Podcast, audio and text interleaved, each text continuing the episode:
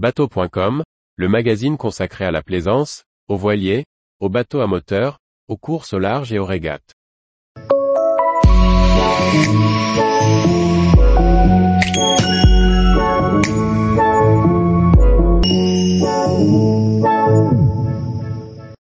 Et si toutes nos cartes étaient fausses?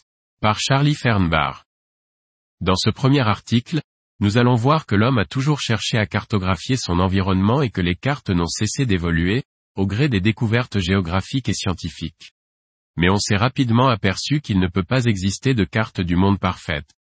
L'homme a toujours cherché à cartographier son environnement pour comprendre le monde dans lequel il vit et évolue.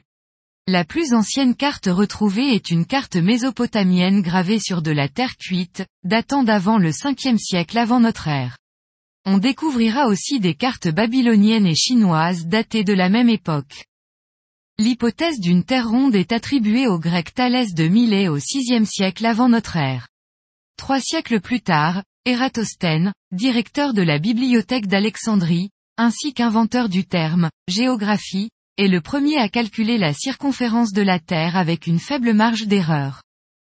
Au deuxième siècle après notre ère, le mathématicien et astronome grec, Ptolémée pose les bases de la cartographie moderne. Il crée le premier planisphère avec un équateur et oriente le nord en haut. Représentation de Ptolémée. En conclusion, bien avant l'ère de la cartographie contemporaine, on connaît la forme et la taille de la Terre. Reste à découvrir et cartographier les terres émergées.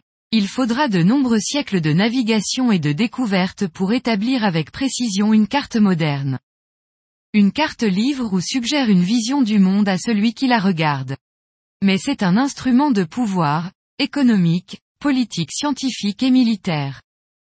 Au XIIIe siècle, en plein essor du commerce maritime, la cartographie relève du secret d'État pour les monarchies espagnoles et portugaises. Des secrets parfois bien gardés pour ces royaumes assoiffés d'or et d'épices qui n'ont de cesse d'étendre leur territoire. De nombreuses cartes du monde se sont succédées sur les navires, jusqu'à l'apparition de la projection Mercator en 1569, formalisée par le géographe flamand Gerardus Mercator. Elle s'est imposée comme le planisphère standard grâce à sa précision pour les voyages maritimes. Cette projection vieille de 450 ans est bien adaptée aux marins et elle est toujours d'actualité. La représentation de Mercator. Comme nous l'avons vu dans l'article concernant la loxodromie et l'orthodromie, toute projection cartographique engendre des déformations. Et c'est normal, car nous passons d'une forme quasi sphérique en trois dimensions, la Terre, à un objet plat en deux dimensions, la carte.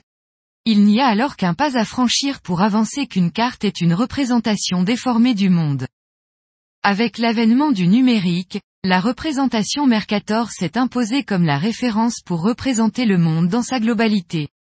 Or, si elle est pratique pour les marins, elle n'en est pas moins imprécise pour une cartographie mondiale. Par exemple, sur nos cartes le Groenland apparaît aussi grand que le continent africain qui est pourtant 14 fois plus grand. Il est donc important de garder un recul critique. Il ne peut exister de carte du monde parfaite, seule la représentation sphérique est juste. Une représentation de la surface réelle du Groenland et de l'Australie. Tous les jours, retrouvez l'actualité nautique sur le site bateau.com. Et n'oubliez pas de laisser 5 étoiles sur votre logiciel de podcast.